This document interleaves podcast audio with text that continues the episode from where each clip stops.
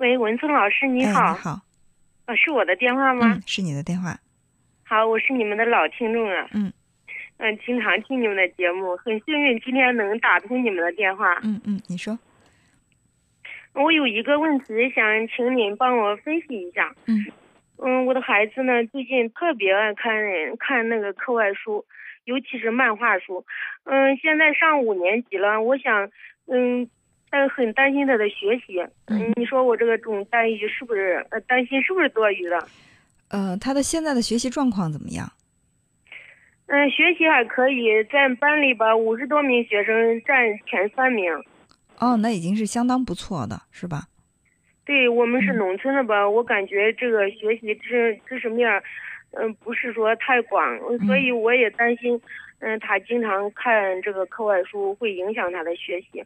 嗯、晚上嘛不在家里住，在学校住，嗯、嗯白天呢中午回家吃饭。嗯嗯嗯、有时候考试这个成绩稍微差一点的话呢，嗯，来到家里就不高兴了。嗯，我就知道，嗯、这次肯定是没考好。嗯，我就是经常听你们的节目吧，嗯呃我也没有给他施加多大的压力，就说我知道这次没考好，肯定没好好学习，没事，儿子下次一定会考好的，就这样鼓励他。嗯嗯，反正是我的儿子吧，自尊心比较强，嗯，所以呢，嗯经常我就不大老，嗯，就是 吵他吧。嗯嗯嗯嗯，自己心里老是琢磨着，这样下去会不会影响他的学习啊？将来升初中了，课程紧了，嗯所以呢，嗯我就想咨询你一下。嗯、呃，你说你的儿子是一个自尊心比较强的孩子，一个自尊心强的孩子，他一定会对自己有要求，尤其是在学习上。你也说到了，如果说他发现自己的成绩有所下降，名次退后了，他会表现的不高兴。然后你会鼓励他说：“没关系，这次没考好，下次一定能考好。”这种鼓励当然我觉得也没有什么错，但是我还是觉得他不够完整，就是因为你你这个鼓励会显得很空洞，因为你不知道他这次为什么没考好，下次怎么样才能考好，是吧？你只是说啊，你下次，所以说我想，如果说再遇到类似的情况，你可以问问孩子，让他自己来。就是一般情况下，就像我们做心理咨询也是一样，我们极少去给这个来访者建议说，啊，你你是哪哪哪出问题了，你下面应该怎么做才能够避免这个问题？这种情况不能说完全没有哈，但是极少极少会有这样的情况。呃，那咨询师会怎么样呢？他会问来访者说，哎，出现了这样的情况，你认为是什么原因造成的呢？那这个时候来咨询的人他就会想，哎。我我我家里出现这样的情况，比如说跟爱人之间的这个关系出现了问题，是因为我最近的这个情绪发生了变化，还是说我们之间的关系出现了什么问题？他自己会想，然后呢，凡是他自己想出来的，他一定认为是对的，而且也绝大多数的确是对的。因为我们来说，比如说你说到孩子的学习为什么退步了，你认为是看漫画书，对吧？这只是我们的一个推测，但是不是真的因为这个原因呢？其实我们没有办法去验证我们的猜测是不是准确的，但是你让孩子自己想说，哎，这次成绩不是特别理想，那我们来一起想一想是什么原因造成的这个结果。那我想他他对自己的这种觉察和反思一定比我们更准确，这是第一步。所以呢，嗯，呃，有时候我就担心跟他们老师沟通嘛，老师都说你的孩子特别棒，在学习上就是脑瓜聪明。嗯嗯，然后我就每次考试都是。呃，假如说吃了九十六分，这个考试卷发给他以后，他一看，马上就把错题知道哪错了改过来。嗯嗯。所以老师总是说你不用担心，不用担心。但是我心里老是想着，这个漫画书，你看家里就那课外书，这两年吧特别多。嗯。每个星期天基本上都是我们俩逛超市呀，他都说妈去书店嘛。嗯。我想买哪哪一本书，假如说语文课本上选了哪一课。是哪一选自哪一本书？嗯，回来就说妈，咱去买那一本书吧。什么百万英镑有一篇课文就是从那里面选。嗯，我就想着孩子爱看书也是好现象嘛，就到那个书店，不管有多贵吧，我都给他买回来。嗯，买回来他就坐到那儿一个小时，一一会儿都一下子都不动，一直就这这表现的多好啊！我不知道你对孩子的不满意从哪儿来呢？那 就是你看。那那作业吧，假如说需要一一个小时写完吗，他三十分钟给你画完了，画的字儿看起来就不好看。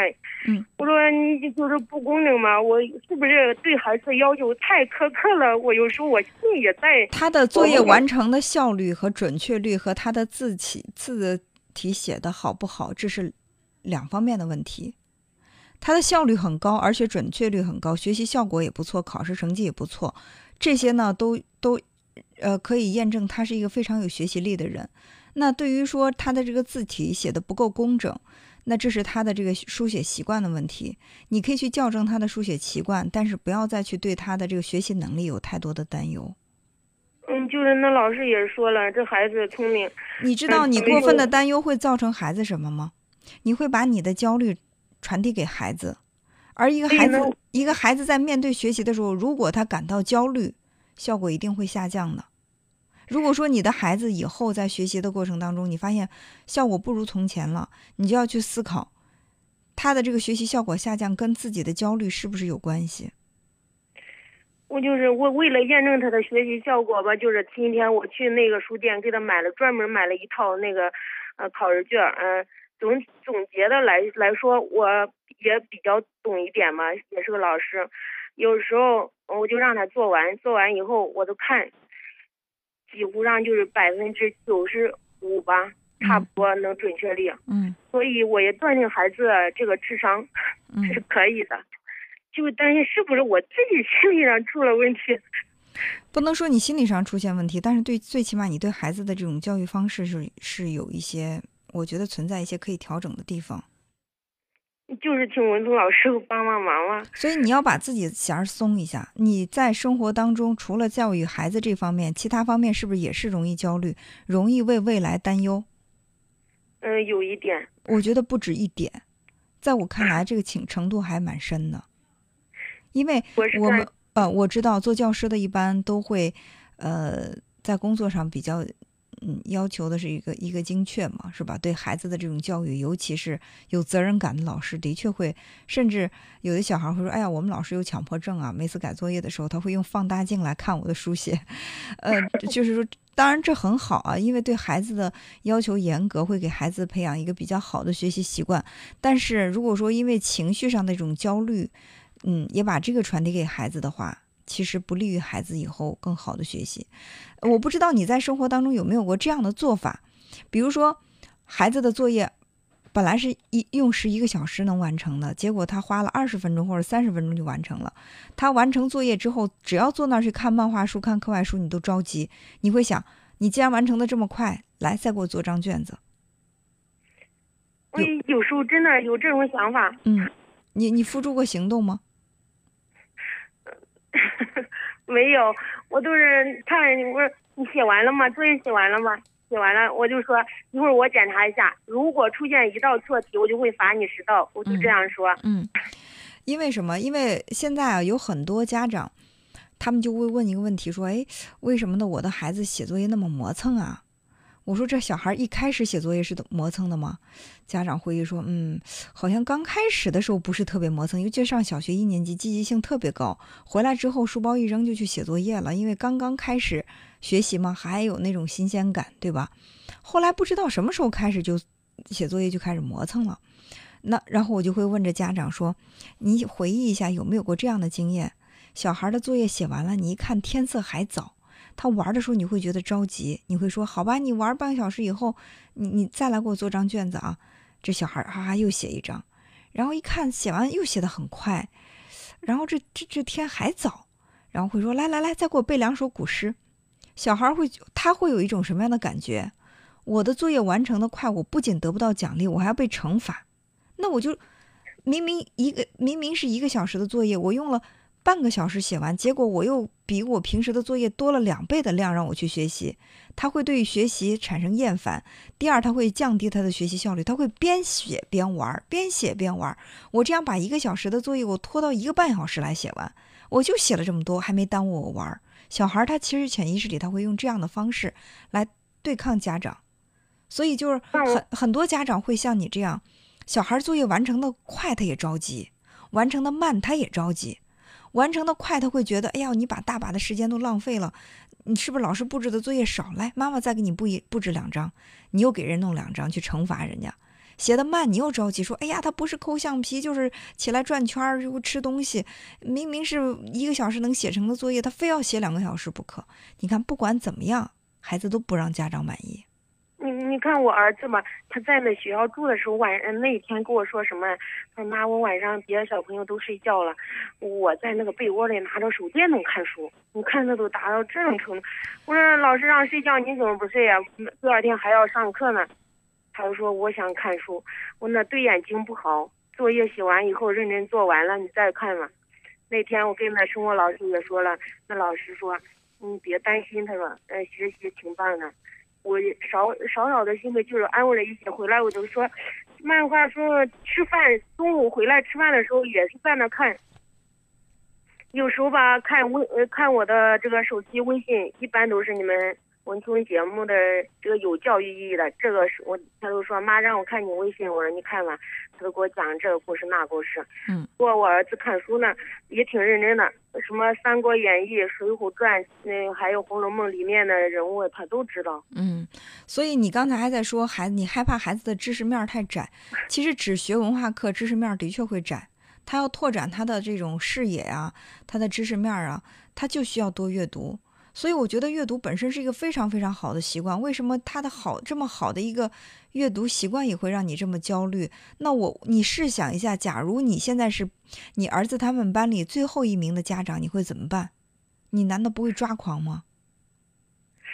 所以就想着我的这个孩子脑瓜聪明，就用到正地上。老师也说了，读书是好现象。我就是，呃，书去书店，他们都认识我们了，经常在那买书，一年下来要买上几十本。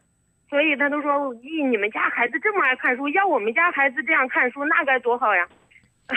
我笑，我就是我儿子爱看书，学习好，我都这样说。那对呀，那你我不知道你的担忧从哪儿来啊？我真的很难理解。就是。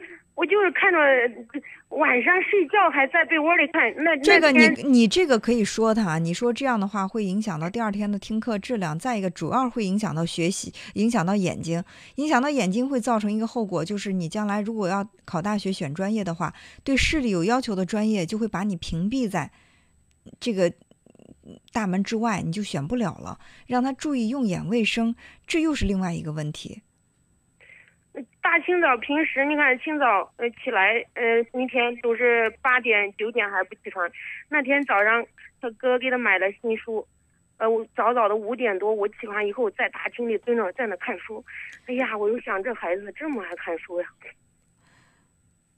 这爱看书到底是让你感到高兴还是让你感到担忧？我也有点困惑了。担心的着迷了，这个漫画这么对他有。到底是漫画书还是课外阅读书？漫我那天早上是看的漫画书，就人家偶尔看一次漫画书又怎么了？你要把孩子逼疯吗？就是我有时候想，我真的觉得你你现在这种状况，让我很为你的孩子担心，你知道吗？一个焦虑的妈妈会让孩子在成长的过程当中，他的心理受影响的。尽管是一个非常出色的孩子，自我成长的很好很好的孩子，但我真的不希望你的情绪会干扰到他。所以不要再盯着孩子了，向内观看自己的问题，好不好？好的，好的，那好，哎，那就这样，再见。嗯。